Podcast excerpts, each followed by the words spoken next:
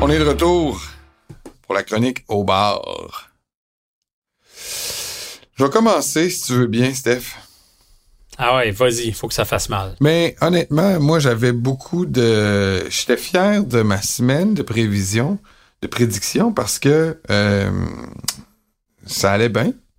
Puis, en plus, les Giants, que j'étais pas mal seul à avoir pris, étaient en train de remporter leur match. Jusqu'à? Jusqu'à ce qu'il y ait une décision. Écoute, je sais pas ce que toi t'aurais fait comme entraîneur. C'était 4 et 1. Robert Saleh, à la fin du match, a dit Moi, j'aurais fait la même, la même chose que Brian DeBall. J'aurais botté. Je serais allé chercher un touché parce que c'était euh, 13-10. Il restait moins de 25-26 secondes, je pense. Ils ont eu 24 secondes après ça, les Jets, pour reprendre le ballon. Plus de temps d'arrêt. Ouais. Ça aurait fait 16 à 10. Et là, Gano a raté son deuxième placement du match, un placement de 35 verges pour mettre ça 16-10. J'étais vraiment fru. Parce que ce genre de raté-là, là, même si le corps arrière de l'autre équipe a pas fait un estifie de jeu de la game, là, c'est sûr qu'il va traverser le terrain, même si c'est le dernier On le sent, hein, Ah, dans ce temps-là. C'est écrit dans le ciel. là. On, le- on le voit venir dans ce temps-là. Il y a comme un boost, une énergie. Non, c'est ça. C'était sûr. là. C'était écrit dans le ciel. Le momentum change. L'autre carrière pogne le ballon. Là, il- tout le monde est craqué. C'est sûr qu'il va traverser. C'est sûr, sûr, sûr, sûr, sûr qu'il va se rendre. Comme de fait, freaking Zach Wilson, pas Tom Brady ou Patrick Mahomes. Il est Ouais, allé chercher Ouf. 46 verges qu'il manquait pour un placement ce qui a donné euh, euh, le match, ce qui a amené le match en prolongation et ce qui a fait en sorte que les Jets, après ça, sont allés gagner en prolongation.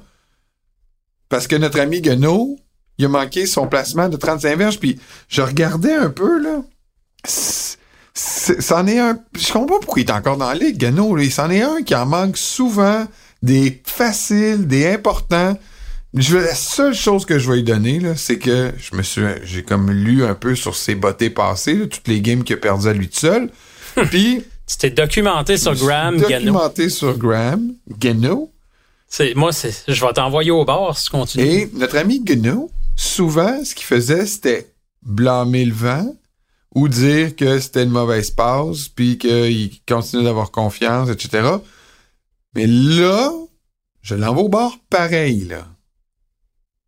Mais il a pris une responsabilité. Il a dit, il a dit qu'il prenait tout ça sur ses épaules, puis que c'est lui qui avait euh, un kicker. C'est rare, tu sais, qui, qui, qui, qui prend ça parce que tu sais, c'est des gens assez superstitieux ou comme full confiants ou, ou personnalité weirdo. Mais là, j'avoue que là, pour une fois, parce que c'est pas dans son habitude, il a pris la responsabilité. Fait que je vais être généreux parce que là, j'ai voulu l'envoyer pour boire un espèce de drink pas buvable parce qu'il m'avait fait de la peine.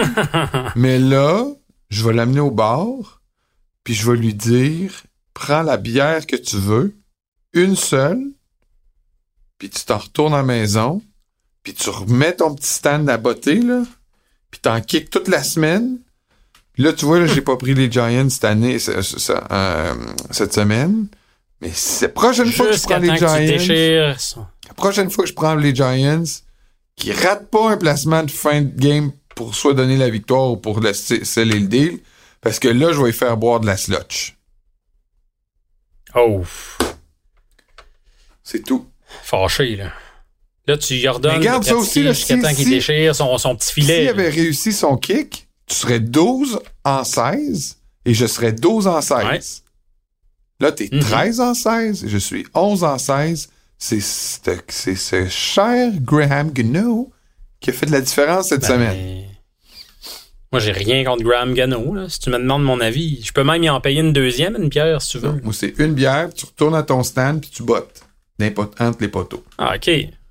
C'est toi qui décides, mais moi, je suis ouvert. C'est ma tournée. Qui t'a envoyé au bar, toi, le gros? Moi, ça va être Ryan Poles, DG des Bon, Bears. un autre gars dont je me retiendrai pas le nom. Ouais, mais là, écoute, ça, ça, ça, c'est mon devoir à retenir. Oui, mais les. Bears, je me suis dit que cette année, j'en retiens, je retiens pas un nom. L'année prochaine, peut-être. Ryan Pauls, bon, écoute, moi, j'aime pas la transaction. Euh, tu vas chercher Montez Sweat. Rien contre Sweat. C'est un bon joueur de foot. Je suis pas sûr qu'il est extraordinaire. La question est pas là.